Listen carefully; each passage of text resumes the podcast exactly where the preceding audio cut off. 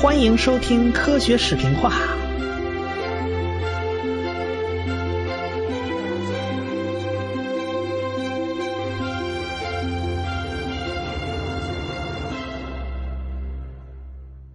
爱因斯坦呢，就在阿劳中学开始了学习生活。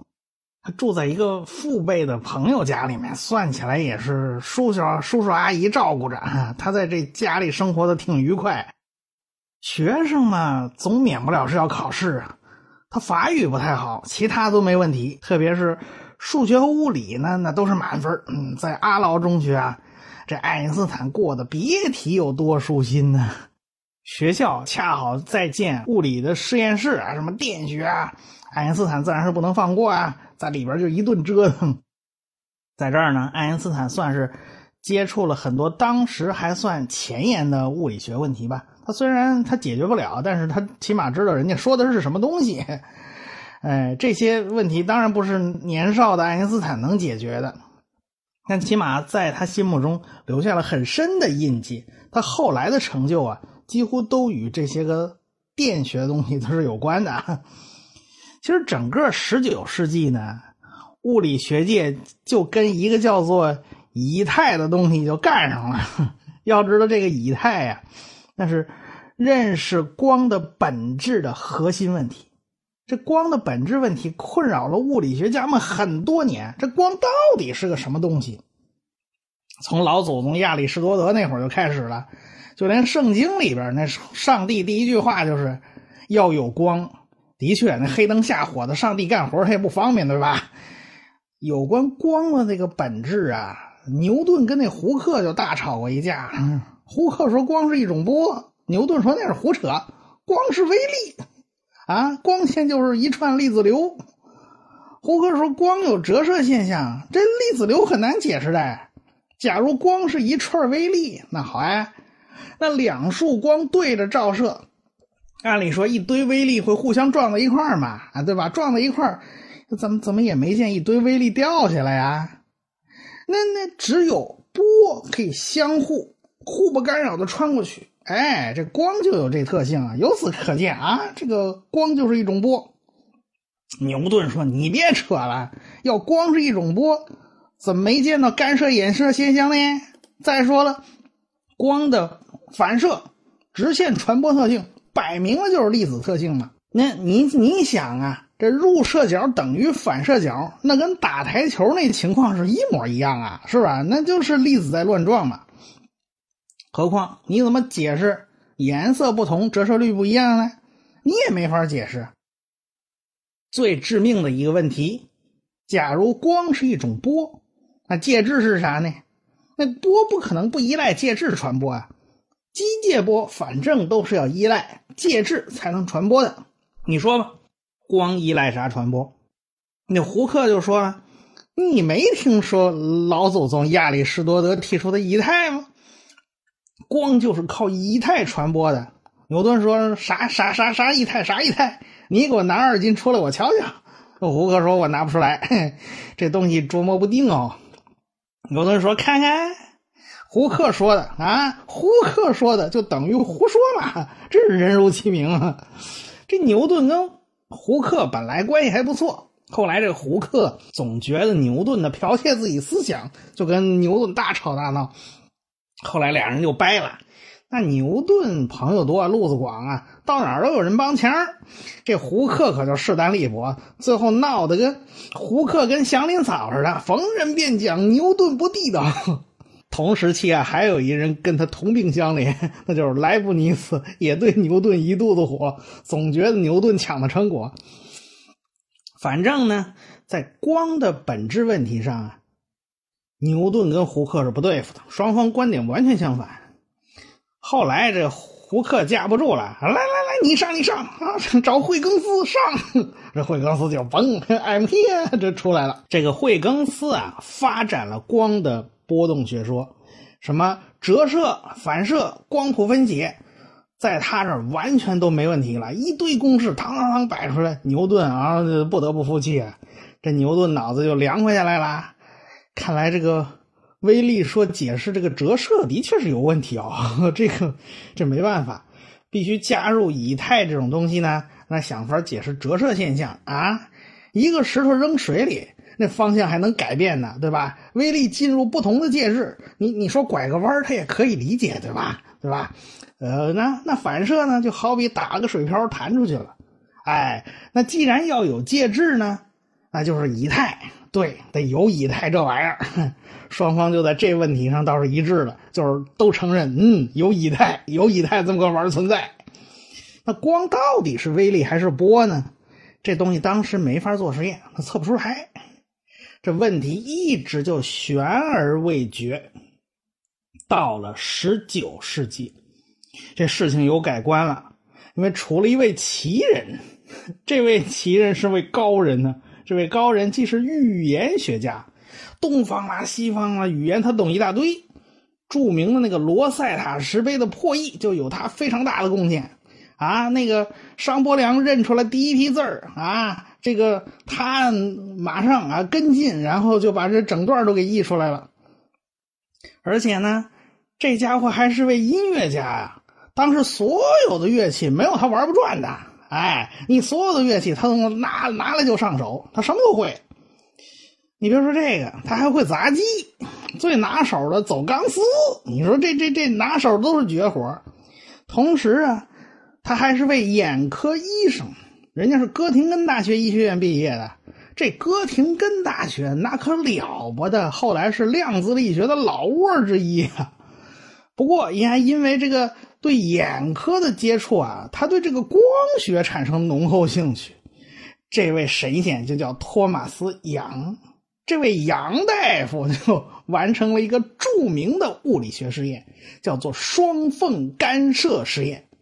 这双缝干涉实验证明了光是可以发生干涉现象的。那显然，光是一种波。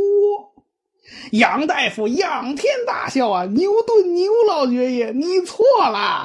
这位杨大夫给了牛老爵爷一锤子，哎，差点把牛老爷子打吐了血啊！到了一八一八年呢，又出事了。这年法国科学院悬赏啊，征求证明光线衍射的实验方案。哎，干涉，哎，双缝干涉实验出来了。那衍射你该怎么怎么测试呢？这也是波。独有的这个特性啊，这又来了一位高人，此人叫做菲涅尔，他提出了一套试验方案。哎，既然是悬赏嘛，就得有评委啊，一堆评委坐在那儿啊，这评委意见也都不太统一。支持微粒学说的著名数学家柏松啊，就提了个问题，说按照你这个理论啊，你算了一整套，说这个衍射应该怎么计算，应该怎么测试。那我来说一个啊，假如有个圆板子，一个点光源照在这圆板子上，后边会有个大影子，对吧？按你的计算，这影子中间应该有个亮斑才对呢。可是世间谁见过这亮斑呢？你这不胡扯吗？这压根就是不可能的事儿。阴影里头有个大光点那谁谁都没看见过。所以啊。我就驳倒了你的波动学说，你的波动学说肯定是不对的。结果这菲尼尔啊和巴黎天文台的台长阿果拉那不服气呀，是骡子是马拉出来溜溜，这俩真把试验做出来了。正如柏松所说，这影子中心还真有了个亮斑存在。这柏松听到消息傻了，天底下还有这事儿呢！这柏松这脸被打得啪啪的。人们管这个亮斑就叫做柏松亮斑，由此物理光学被开创出来了，光的波动学说就牢牢的树立起来了。牛顿牛老爵爷要是地下有知，估计能气吐了血。那既然光是一种波呀。那么应该有传播介质啊啊，是吧？这个仪态，这谁也没见过，这东西太奇妙了啊！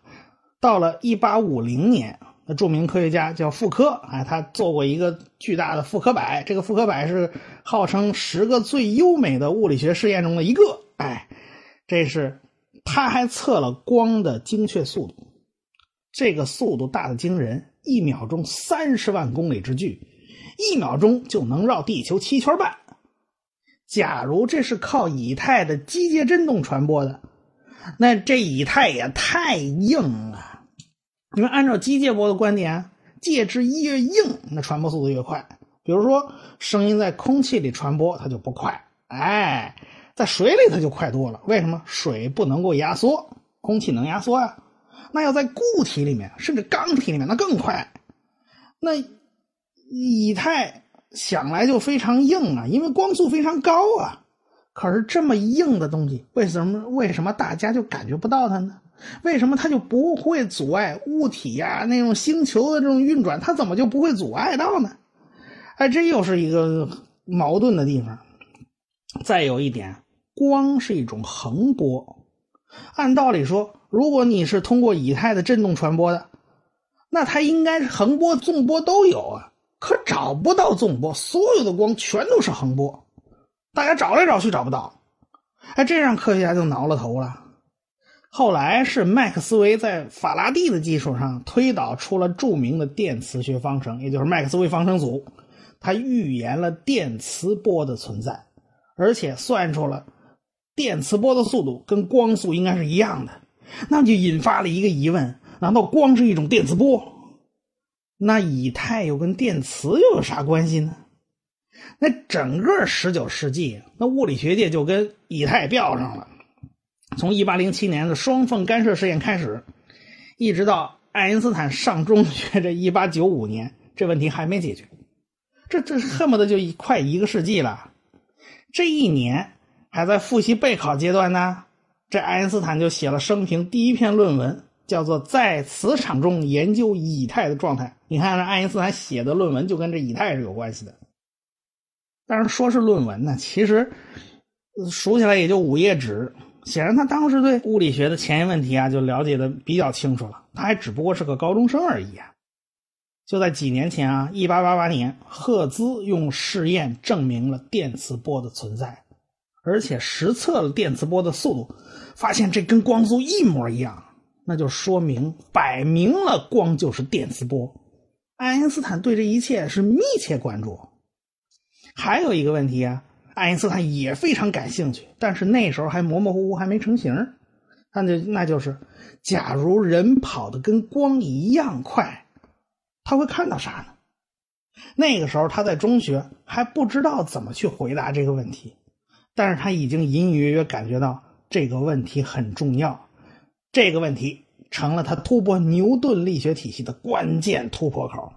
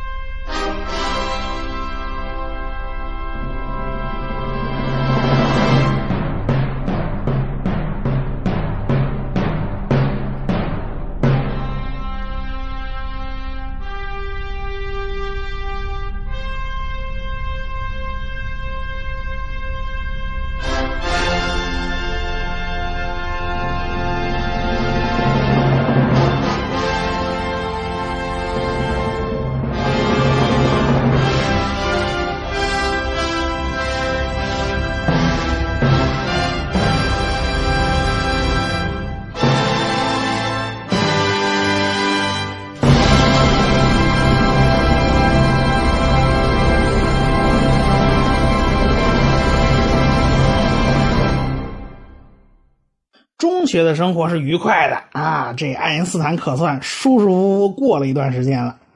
德国的中学那可是把他憋屈死了。哎，终于，哎，这中学上的差不多了，到了考大学的日子了。那苏黎世工学院的老师对他还不错呀，对吧？他去苏苏黎世工学院考试，一考这科那科都过了，就是法文考的比较差啊，三分也算也算过关呢。这爱因斯坦就可以上上大学了。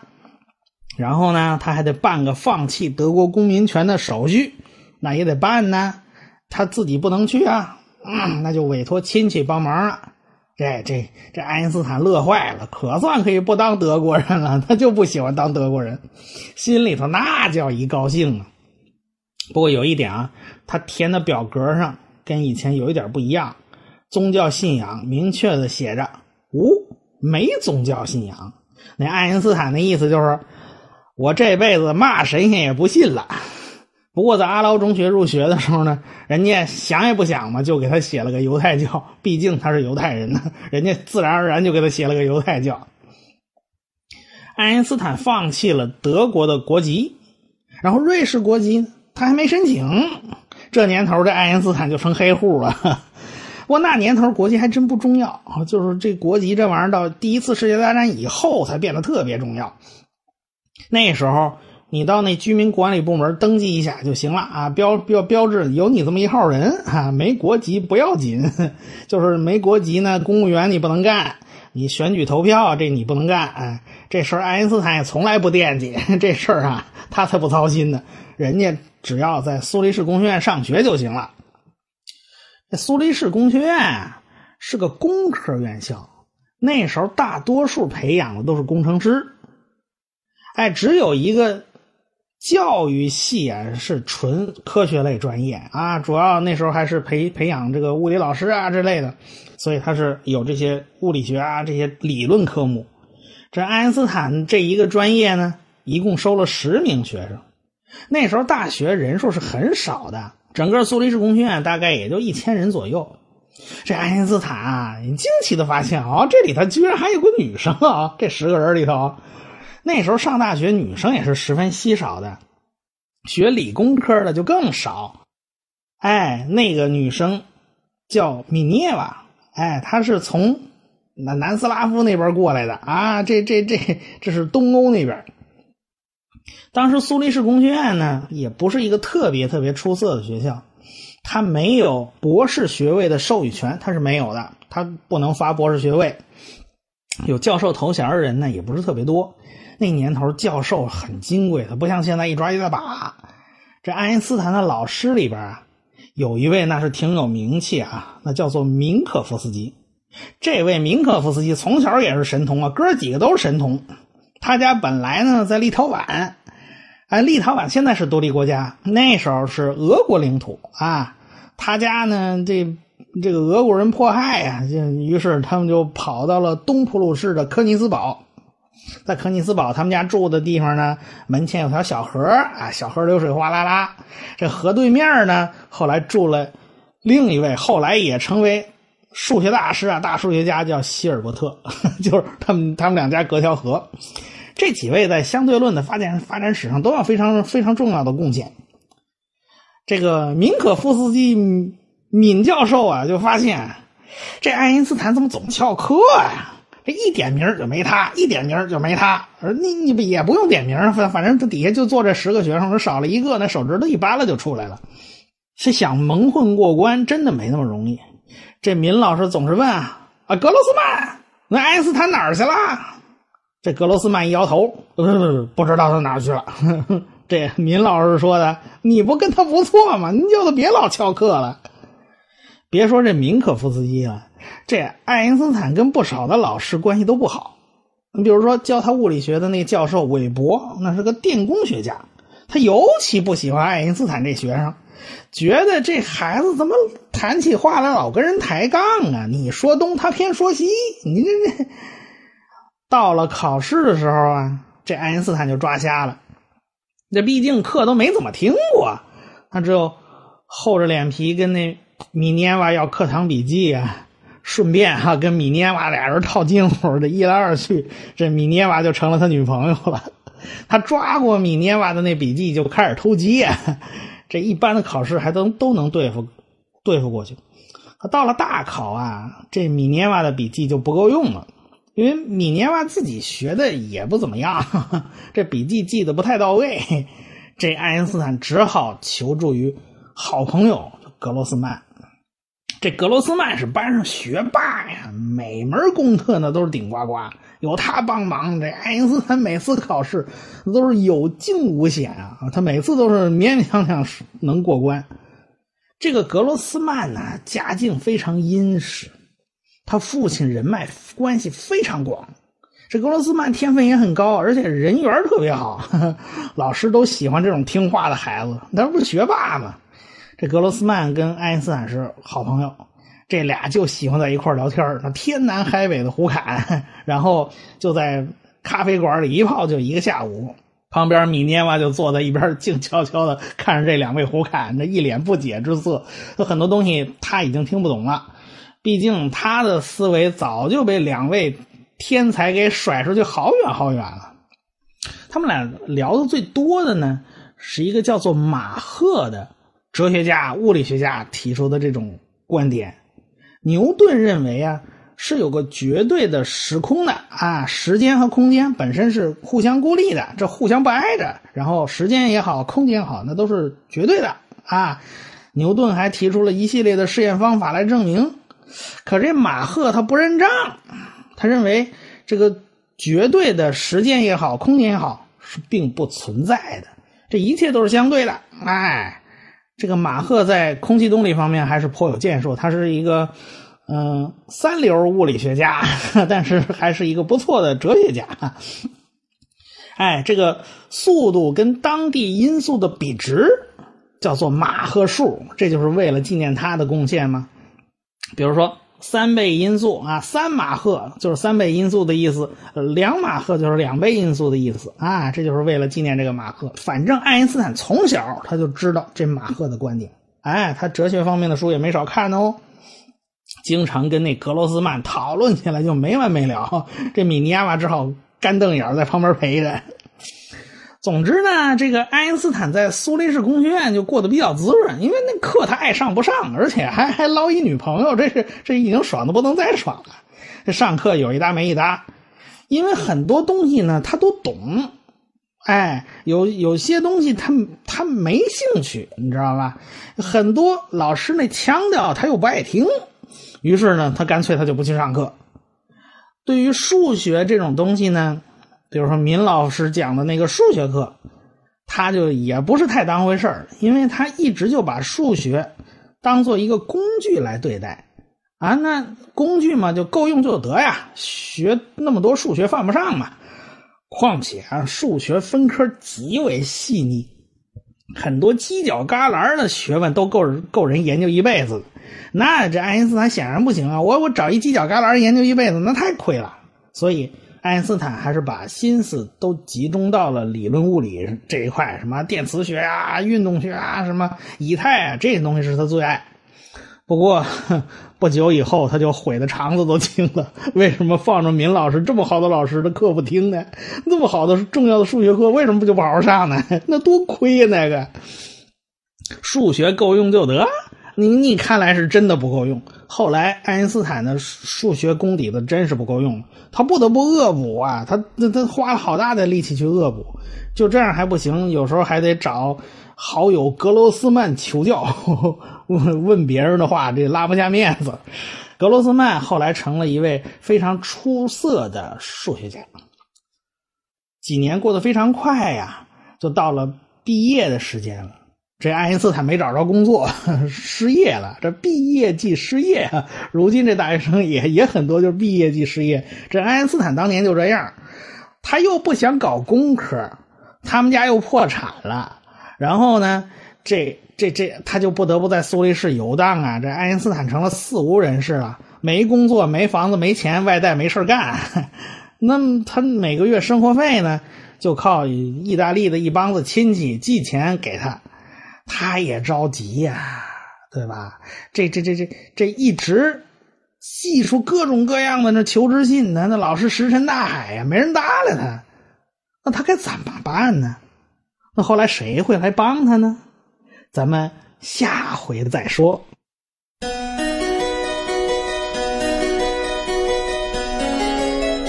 科学史平化的公众微信号已经开通了，只要你搜索。科学水平化，然后再找那个一把扇子图标，点击以后添加就可以了。